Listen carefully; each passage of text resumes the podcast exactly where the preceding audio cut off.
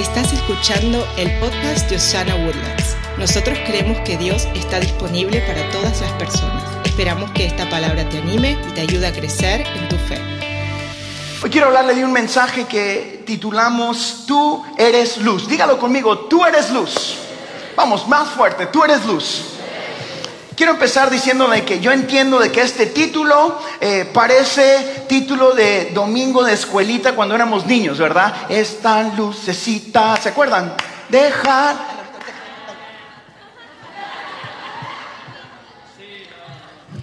Esta lucecita. Ok, los 32 que sí fueron a la iglesita, los demás párense y vayan a la escuela de niños ahorita. Entiendo eso, pero quiero hablarle un poquito de la identidad que nosotros recibimos como hijos de Dios. La Biblia nos llama a nosotros gente de luz, hijos de luz. El corazón o la idea detrás del mensaje de hoy es recordar que, que cuando venimos a Cristo nos convertimos en gente de luz. Esta es nuestra verdadera nueva identidad. Gente de luz. Diga luz. Jesús mismo dijo, yo soy la luz del mundo. Y nosotros como sus hijos tenemos un llamado dado por Dios eh, a hacer luz o a ayudar a esta generación a encontrar el camino. Ahora nuestro legado, el nuevo llamado que usted y yo tenemos en Jesús, es uno de ser luz en medio de tanta tiniebla, a través de, de ser luz en las relaciones o en las amistades que tenemos, ser luz ayudando a suplir necesidades de los que están necesitados, ser luz compartiendo este mensaje de amor, de paz, de gracia y de misericordia. Quiero serle honesto, mi corazón el día de hoy es que podamos reflexionar, pensar, aquellos de nosotros que crecimos en la iglesia, porque muchos de los conceptos que vamos a escuchar hoy son conceptos que hemos escuchado toda nuestra vida en la iglesia, pero de tanto que los escuchamos muchas veces los ignoramos. Así que hoy quiero que nuestra iglesia reflexione. Si usted creció en la iglesia, muchos de estos conceptos se le van a hacer conocidos. Pero si no, mi corazón es de que aquellos que están acá y dicen, Harold, yo no conozco esa luz o no entiendo lo que quiere decir tú eres luz, que hoy puedas entregar tu vida a este Dios que te da una luz, que te da vida en tu interior. Mi corazón tiene dos propósitos el día de hoy. Aquellos que conocemos a Jesús, activarnos a compartir la luz aquellos que todavía no tenemos el privilegio de conocer a este Dios de amor y misericordia, que podamos conectar con Él. Como seguidores de Jesús, hemos sido llamados a compartir eh, la bondad del Evangelio con aquellas personas que aún no conocen a nuestro Salvador. Somos llamados a ser una influencia positiva en un mundo lleno de oscuridad y sin una esperanza real y duradera. Esta semana me di la tarea de estudiar la palabra luz en la Biblia. Eh, ¿Cuándo se dijo por primera vez? ¿En qué versículo se dice más? Pero quiero enfocarme en tres que me pareció muy lindo el patrón. Las primeras palabras que están grabadas en la Biblia eh, de parte de Dios el Padre hacia nosotros son hágase la el Señor. Dice la Biblia que eh, en el capítulo 1, versículo 3 de Génesis, el Padre eh, empieza diciendo, hágase la luz, porque había caos y oscuridad en el mundo. En el capítulo 8 de Juan, después en el Nuevo Testamento había entrado el pecado, había caos y quebranto en el mundo, se necesitaba una respuesta. La respuesta del Padre una vez más fue luz. Manda a Jesús y Jesús nos dice, yo soy la del mundo y te doy una luz que te da vida. Después Jesús asciende al cielo y durante el Nuevo Testamento Jesús mismo nos llama a usted y a mí y dice, ustedes son como una para este mundo. Nos damos cuenta que el patrón o la respuesta al caos y a la oscuridad bíblicamente siempre es luz. Por eso es de que nosotros debemos de ser gente que brilla con el amor y la vida de Jesucristo.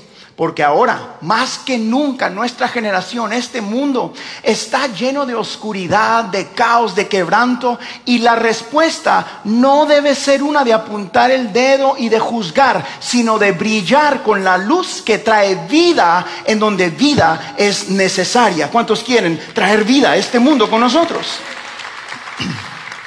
Hay una gran importancia de, la luz. ¿Alguna vez le han cortado la luz en su casa? No dígame, ahí estése quieto. A mí sí, eh, gracias a Dios ya no. y esta semana me pasó algo que subrayó la importancia de la luz en mi vida.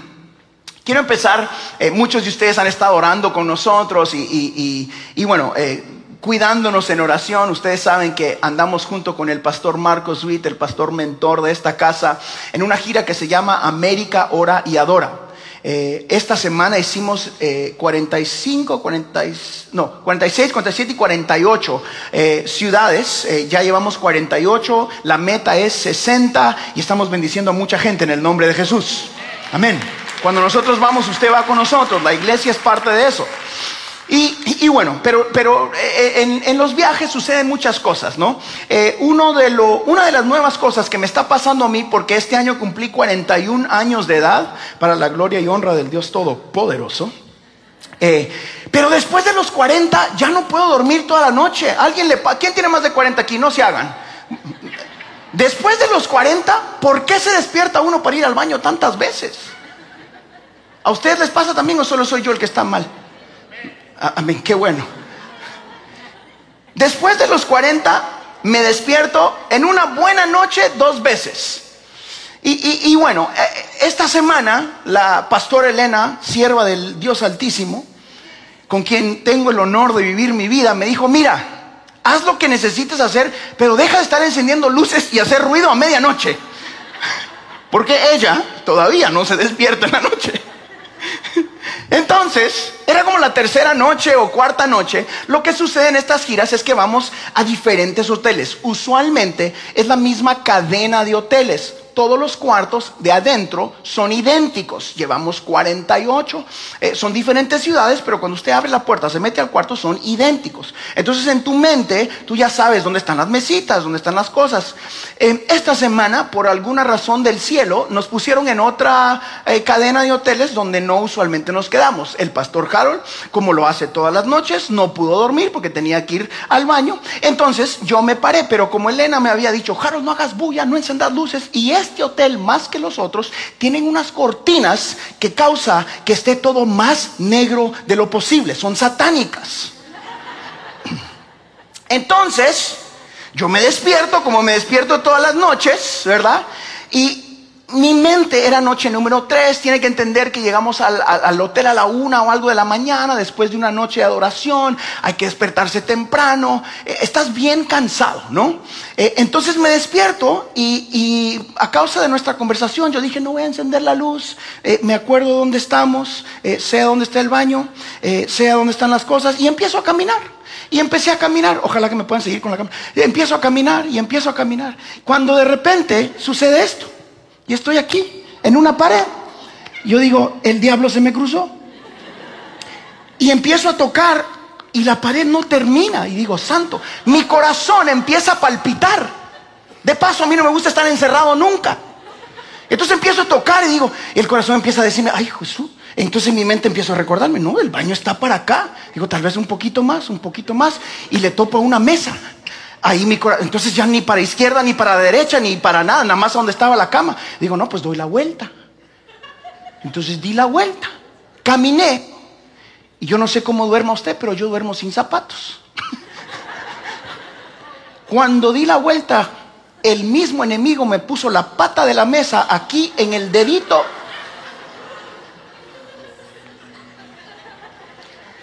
Y fue, fue eso de, ni fue mucho, fue un He ahí el momento donde dije, mangos, yo voy a encender una luz, me duele todo. Pero en este punto estoy aquí, estoy agachado, me duele el dedo y no sé dónde está la cama. Y estoy buscando. Y para no hacer la historia más larga, Me desesperé, como siempre. Mi corazón estilla hasta que encontré mi celular y presiono la cosa y encendió la lucecita de la pantalla, ni fue la lámpara. Cuando encendió esa cosa me di cuenta que andaba en la cocina. En serio, no es mentira. Tenía una cocinita de cosa ahí, entonces agarro el celular y empiezo y dijo Jesús, y bueno, fui al baño, regresé y se me vino la idea para este mensaje, gracias a esas cortinas del diablo. Qué importante es saber dónde estás, pero no es suficiente si no tienes algo que alumbre tu camino. Nuestra vida en esta tierra es idéntica a lo que estaba yo viviendo. De la misma manera, nosotros vivimos en un mundo que está cambiando constantemente. Usted y yo estamos en, lugares diferentes, emocionales, espirituales, físicos, cada día de su vida. Todo a su alrededor está cambiando y si no tiene la luz necesaria, que es la luz de Cristo, se va a golpear el dedo chiquito. Es importante entender dónde estamos pero no es suficiente si no tienes la luz de Cristo que dice, lámpara es a mis pies tu palabra y lumbrera a mi camino. Todo está cambiando. La luz de Cristo sigue siendo la única que alumbra el camino para nosotros. It's still the same. En un mundo rodeado de oscuridad, en un mundo rodeado de cambios, si nos damos cuenta, si usted se detiene y observa, se puede dar cuenta que esta gente, este mundo, esta generación está sumida en oscuridad espiritual, oscuridad moral, oscuridad emocional. Podemos ver el impacto negativo que esto tiene en las personas si solo levantamos nuestro rostro como iglesia y miramos a nuestro alrededor. La gente anda desesperadamente buscando esperanza, desesperados en lugares incorrectos, buscando una salida. La gente Está buscando un significado para su vida en medio de sus luchas y sufrimientos, pero sin un cambio real, sin una luz que alumbre su camino, es imposible llegar al destino de sus vidas. Es por eso que nosotros, los hijos de Dios, tenemos el llamado a ser esa luz que ellos tanto necesitan. Jesús nos dice en Mateo capítulo 5, versículo 14. Ustedes son como una luz que ilumina a todos. Pausa. ¿A quién? ¿A quién? No solo te ilumina a ti. No solo ilumina a los cristianos. No solo ilumina a los que se visten igual, adoran igual, van a la iglesia igual que tú. ilumina a... Qué difícil es eso si somos honestos. Porque hay gente que no piensa como tú, hay gente que no adora como tú, hay gente que no viste como tú, hay gente que no vota como tú. Y aún para ellos, tú y yo, tenemos que ser luz. Somos una comunidad, somos como una ciudad construida en la parte más alta de un cerro y que todos pueden ver. Nadie enciende una lámpara para meterla debajo de un cajón, todo lo contrario. Lo pone en un lugar alto para que alumbre a todos los que están en la casa. Aquí va, de la misma manera, la conducta de ustedes debe ser como una luz que ilumine y muestre cómo se obedece a Dios. Hagan buenas acciones, así los demás las verán y alabarán a Dios, el Padre de ustedes que está en el cielo.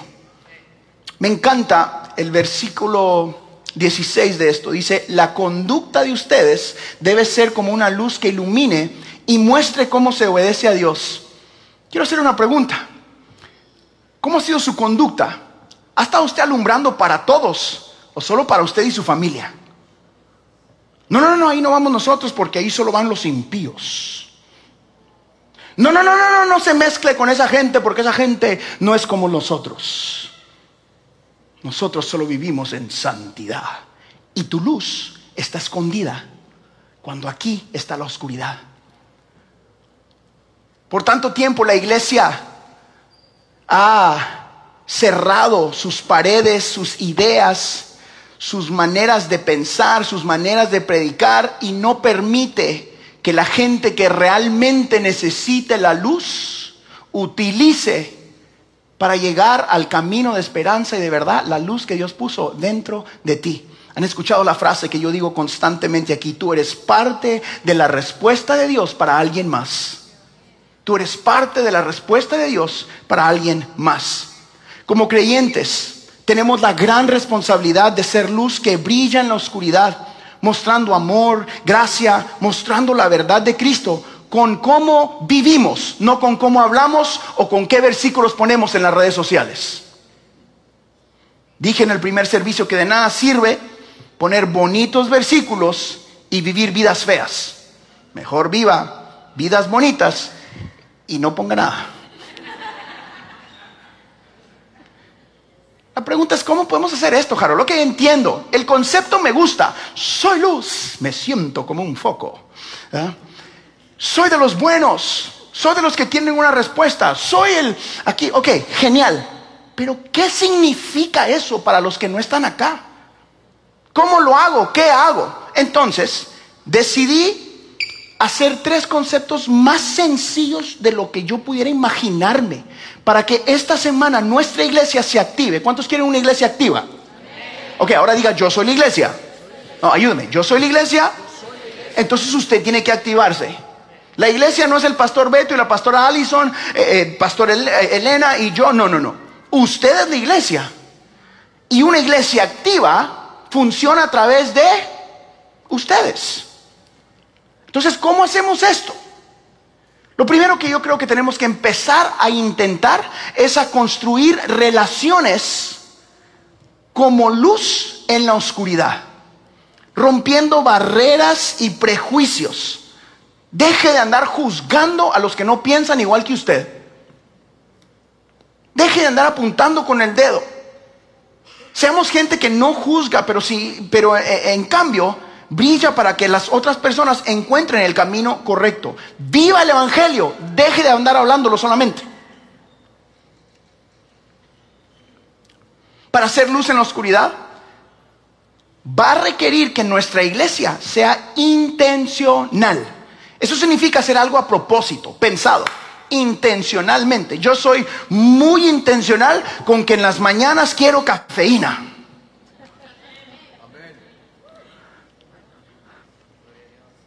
Gloria a Dios, dijo alguien, eso tiene que ver. Aleluya, gloria a Dios, hermano. Ok. yo soy bastante, ¿sabe por qué? Porque tomé la decisión de que yo quiero un café en las mañanas. Y para que eso suceda, soy muy intencional. Hay, hay noches que ando muerto de cansado y ahí voy a poner la taza lista para la otra mañana. No tengo ni ganas de hacer eso. Pero sí sé que mañana con o sin ganas, quiero mi café. ¿Por qué? Porque soy intencional con eso. Es un concepto muy sencillito. Nosotros que queremos compartir el Evangelio necesitamos ser intencionales con las cosas que Dios ha puesto dentro de nosotros. Para hacer luz en la oscuridad, la intencionalidad en tu vida tiene que ser algo que tú practicas. En la, eh, ser intencional en la construcción de relaciones, escucha esto, con aquellos que no conocen a Jesús. Esto implica que a veces vamos a tener que romper barreras y prejuicios que nos han dado por décadas en la iglesia, acercándonos a las personas como Pastor Harold, con amor y compasión. Con amor y compasión. Escuchándolos, involucrándose en la vida de las demás personas. Porque cuando construimos relaciones eh, con ellos, entonces debemos de estar dispuestos a escuchar la historia de las personas comprender sus luchas, entender sus necesidades y ser parte de una respuesta.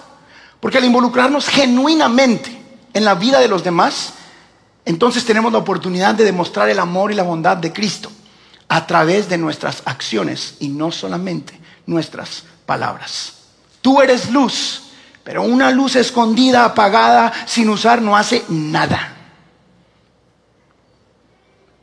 Hoy nos estoy animando a que seamos gente que ayude a los que están al lado suyo. Gente que provee respuestas y no solo subraya errores. Una vez más, seamos gente que provee respuestas y no solo subraya los errores en las personas. Gente que guía a las personas a tomarse de la mano de Dios. ¿Se acuerda cuando alguien le dijo a usted que Jesús podía ayudarle? ¿Se acuerda? Quizás fue tu mamá, como en mi caso. Tal vez fue un abuelo, un tío, un pastor, una iglesia, lo que usted quiera, pero alguien en su vida tuvo que encender una luz para que le dijera, dele por aquí, por favor.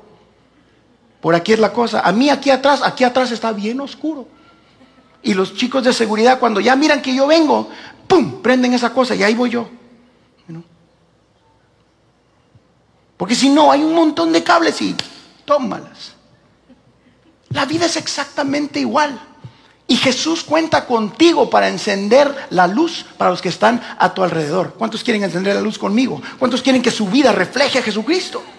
Hoy quiero animarte a tomar pasos intencionales para hacer luz. Diga conmigo, yo soy luz. ¿Sabe qué está diciendo? Yo soy respuesta para alguien más. Tú eres la respuesta. Jesús está contando con nuestra iglesia para Woodlands y sus alrededores. ¿Qué sucedería si nos despertamos mañana pensando, alguien tiene que entregar su vida a Cristo y lo va a hacer a través de lo que yo, como yo vivo? Cómo yo soy agradecido, cómo yo extiendo misericordia, cómo yo eh, eh, me, preocupo por la vida de los demás. ¿Qué sucedería si no vives solo para ti mismo y para mejorar tu modus vivendus, sino vives porque entiendes de que la gente sin Cristo está destinada a una muerte eterna, pero a través de ti pueden encontrar el camino a la vida eterna, a gracia y misericordia, esperanza, a restauración, a un nuevo principio. A través de ti, el Evangelio puede cambiar la historia de una familia. Yo quiero ser parte de eso. Así que yo quiero darle a usted tres cosas antes de terminar. Le voy a dar tres cosas. Son tan sencillas que yo lo, invito a que las escriba en su celular o que ponga una nota o le tome una foto cuando aparezcan acá, porque son tan sencillas que yo creo que se le pueden hasta olvidar. Así que apunte esto, pero estas son, míreme acá, estas de verdad son mi petición como su pastor. Yo quiero ver el resultado de esto la semana que venga. Yo le estoy pidiendo a usted que esta semana active estas tres cosas. ¿Podemos hacer eso? ¿Podemos ser luz esta semana? Tres cosas tan sencillas que todos podemos hacer. ¿Están listos? Número uno, aquí les va. Vive el Evangelio con tus acciones. Esta semana Uy, qué bueno, mira un montón de celulares, me encanta. Si está en línea, usted las puede escribir en los comentarios, no sé dónde sea, pero recuérdese de esto. Esta semana, busque algo que hacer donde sus acciones sean, ok, hoy estoy viviendo el Evangelio, perdone a alguien y recuerde, ah, hoy perdone a alguien. Ah, sea misericordioso con alguien eh, eh, esta semana llame a ese viejito que vive solo eh, en una casa que nadie lo va a visitar, o, vaya y, y, córtele la grama a alguien, o, no sé, pene al pastor Beto, lo que sea. Haga algo para ser misericordioso. No sé por qué dije eso, que nada que ver. Haga algo. Los que no saben que el pastor Beto es pelón dicen, ah, sí, bueno, ok. Pero viva el Evangelio con sus acciones. Recordemos que nuestras acciones hablan más fuerte que nuestras palabras. Si queremos compartir la bondad del Evangelio, debemos vivir vidas que reflejen el amor y la gracia de Cristo. Esta semana seamos amables, seamos compasivos con todos los que nos rodean, con sus empleados, con ese jefe que lo trata como lo trata, usted sabe, que no merece que usted sea compasivo, muestre compasión, extienda misericordia. Le aseguro que causa un cambio. Le aseguro que causa un cambio. Muestre preocupación genuina por sus necesidades o las necesidades de las otras personas y ayúdelos en todo lo posible. Esta semana somos eh, todos los que somos aquí en Osana. ¿Qué sucedería en Woodland si hay 600, 500 personas que están ayudando y siendo misericordiosas. Imagínense lo que sucedería. ¿Qué podemos causar en esta ciudad si 600 de nosotros decimos, hoy voy a ayudar a alguien? Cuando te digan por qué, porque Jesús te ama, punto. Yo no estoy pidiendo que los invite, que vengan. E, eso no es hoy. Hoy solo quiero activar el Evangelio en nuestra comunidad. ¿Podemos hacer eso como iglesia? Mire lo que dice Hebreos capítulo 13, versículo 16. Dice, nunca se olviden de hacer lo bueno ni de compartir lo que tienen con los que no tienen nada. Esos son los sacrificios que agradan a Dios. Efesios capítulo 5, versículo 8 y 9. Dice, no, no conocer a Dios es como vivir en la oscuridad. Y antes ustedes vivían así, pues no lo conocían. pero ahora ya lo conocen y han pasado a la luz. Vivan entonces como corresponde a quienes conocen a Dios, pues su espíritu nos hace actuar con bondad, justicia y verdad. Aquí está, versión Harold Guerra esto. No se haga usted ir igualito a los que estaban allá afuera. Ay, no, yo no. Sí, usted sí, no se haga. Esa es versión Harold Guerra de ese versículo, se da cuenta, ¿verdad? No te hagas. Usted vivía igual o peor. Algunos todavía vivimos así. O peor. Y Dios nos está diciendo, hey, no se te olvide que tú eras igual. Ahora eres hijo de luz. Actúe como hijo de luz para que ellos puedan decir, yo quiero lo que ellos tienen. ¿Están conmigo, verdad? Número uno, dijimos, vive el Evangelio con tus acciones esta semana. Todos los de Osana, si esta es su familia, lo vamos a hacer. Número dos, esta está más fácil. Ok, número dos, pónganme ahí. Ora por otros. Ok, pero míreme, míreme acá. Tómele foto, ya vi todos los celulares, así que tome las fotos si quiere. Pero esta semana le estoy pidiendo que por 30 segundos al día, hasta el otro domingo, le estoy pidiendo, regáleme 30 segundos en la mañana mientras se cepilla los dientes, porque espero que todos hagan eso.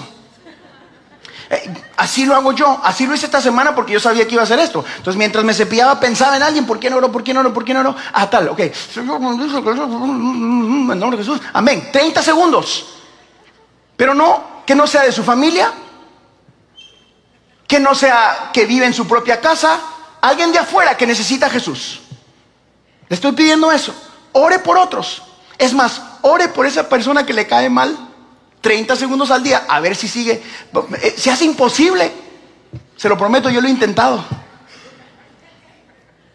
Yo llegué a querer gente que no quería querer. ¿Le ha pasado?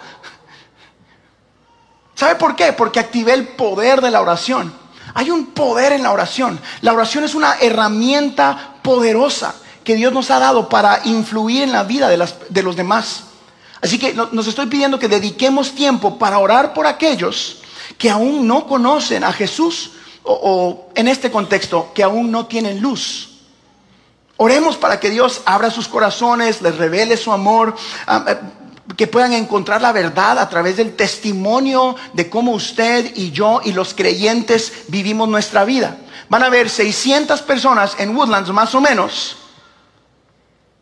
actuando, porque el punto número uno, ¿verdad? Actuando el Evangelio, viviendo el Evangelio. Entonces, ore, Señor, que se topen con el pastor Beto, que no se vayan a topar con Dani Ventura, porque ahí se les va la cosa. que se topen con... Y, ya van a haber 600 personas actuando el Evangelio, viviendo el Evangelio. Y, y ore para que algo suceda en sus vidas, para que el Evangelio se les muestre. Ore por alguien más. Ore para que los cristianos, nosotros, seamos gente comprometida, brillando la luz de Jesús. Ore para que nuestras comunidades, nuestras iglesias locales, las de aquí, realmente vivamos el Evangelio. Oremos por otras iglesias. Esta semana, yo sé que muchos de ustedes claman a favor de Osana. Esta semana escoja otra iglesia, la que usted quiera, y bendígalos en el nombre de Jesús.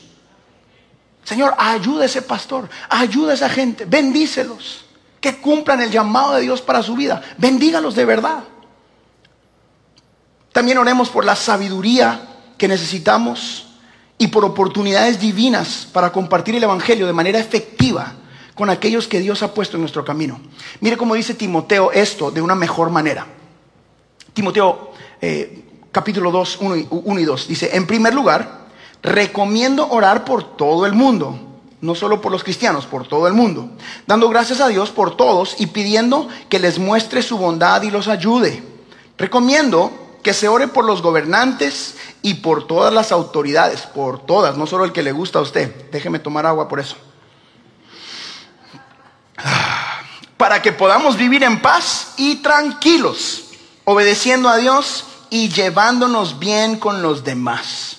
Esta semana Seamos una iglesia que ore. Estoy pidiendo 30 segundos por alguien más, no solo por sus necesidades. Y número tres, aquí vamos a aterrizar el avión. Ok, vamos terminando. Número tres. Tres, busque oportunidades para compartir lo que usted tiene. No espere que lleguen las oportunidades. busque las oportunidades. Esta semana seamos una iglesia activa que está buscando oportunidades para compartir. Aquí va, no esperemos que las oportunidades caigan del cielo, sino que busquemos activamente momentos para compartir el Evangelio con aquellos que nos rodean. Hechos en el capítulo 13, versículo 47. Pues el Señor nos dio este mandato cuando dijo, yo te he hecho luz para los gentiles, a fin de llevar salvación a, los rincones más lejanos de la tierra. Yo te he hecho luz a los gentiles. ¿Sabe qué quiere decir eso? Yo te he hecho luz para que alumbres a todos, a toda la gente de afuera. De nada nos sirve ser buenos predicadores si yo le estoy predicando solo a cristianos todos los domingos. Eso no tendría sentido. Si usted no invita a alguien que no conoce a Jesús, si alguien en este lugar todavía no, no con, eh, eh, si, alguien aquí, no hay nadie aquí que, que todavía no entrega su vida a Cristo, estamos solo equipándonos para hacer algo que es imposible hacer aquí. Estamos equipándonos, pero no hay a quien compartir. Nuestros domingos están hechos con el propósito de que usted y yo podamos juntos amar a las personas tanto que les apuntemos con la luz de Cristo hacia el camino, la verdad y la vida que usted y yo encontramos como alguien lo hizo con nosotros. ¿Cómo hago eso, Pastor Harold? Bueno, yo lo estoy invitando a que sea parte de actividades, eventos, donde podamos eh, interactuar con personas que aún no conocen a Jesús. ¿Cómo, pastor?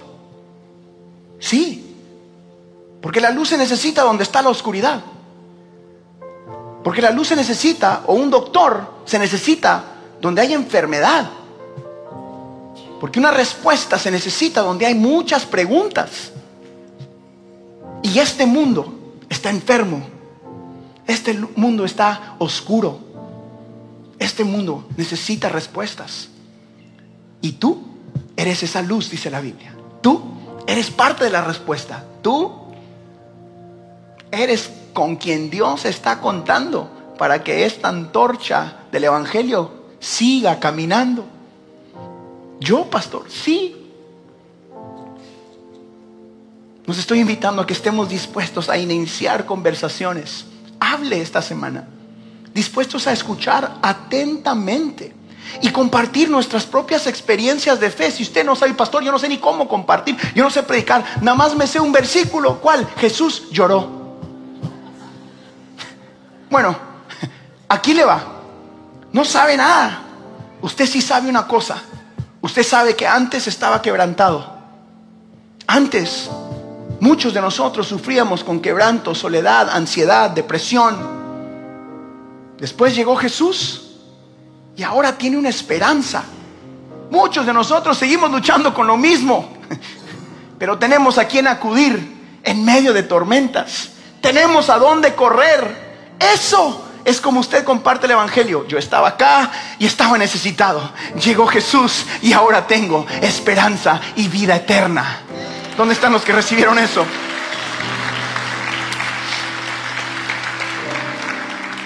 Y luego equípese. Aprenda la palabra de Dios. El Salmo 119 dice, tu lámpara, tu, tu palabra es una lámpara que guía mis pies y una luz para mi camino. Usted nunca va a poder guiar a alguien si usted nunca ha ido. Usted nunca va a poder alumbrar si usted no tiene la luz de Cristo, la luz de esta vida. Por eso es de que aquí todos los domingos yo le doy a usted la oportunidad de entregar su vida a Cristo. Porque necesitamos más luces, más focos, más linternas allá afuera. Necesitamos gente que esté dispuesta a estar en conversaciones a veces incómodas porque necesitamos ser luz a este mundo. Quiero terminar contándole una historia que pasó hace unos meses. Mi hijo, el chiquito, estaba jugando fútbol americano y terminó la temporada y el equipo hizo una fiesta. Y la gente sabe que yo soy pastor o eh, eh, es, raro porque cuando llego no saben si decirme pastor, eh, reverendo, no saben ni qué onda. Y digo, Harold, mucho gusto, Harold es suficiente. Y, entonces nos invitan a una fiesta y cuando llegamos a la fiesta, eh, el que estaba ahí me dice, oye, salió a encontrarme antes de entrar y dice, perdón, perdón, perdón, porque hay mucha gente que está tomando acá y, y hablan raro y que no sé qué. y, yo sé que usted, él me está diciendo, si quiere no entre. Yo dije, no, ahí es donde quiero estar yo. Y entré y me senté y están todos ahí. Se sentó con los que estaban tomando silla de escarnecedores. ¿Se acuerdan que así nos decían? Yo al cine no voy, silla de escarnecedores. Y entonces me siento. Y nadie toma su vaso, porque estaba el reverendo.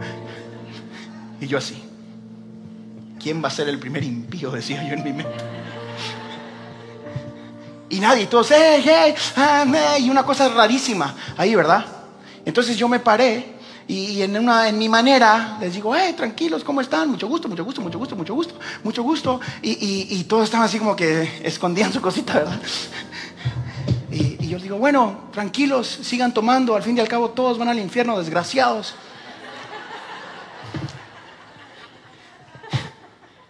Y se rieron. Y después tuvimos una conversación como seres humanos, normales. Ellos haciendo lo que ellos saben hacer y yo haciendo lo que fui creado para hacer. Brillando en lugares donde hay oscuridad. Dejándoles saber que hay algo mejor que eso. Hay algo que reemplaza eso. Dejándoles saber que existe una paz que no pueden encontrar en esos lugares porque la nuestra es eterna y no es temporal. Siendo luz, no siendo quien juzga amando y no apuntando, perdonando y conviviendo para que donde se necesita la luz esté la luz. Porque aquí a usted ya le prediqué. Allá nadie ha ido y le estoy diciendo, te necesitan allá afuera. Te necesitan amándolos y perdonándolos, te necesitan hablando de misericordia, te necesitan viviendo este evangelio y no solo hablándolo, te necesitan.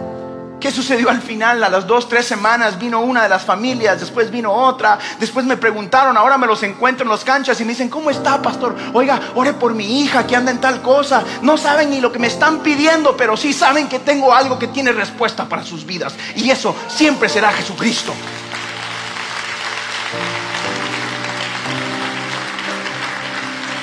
Yo me apunté, yo me apunté para pastorear una iglesia que tiene agallas.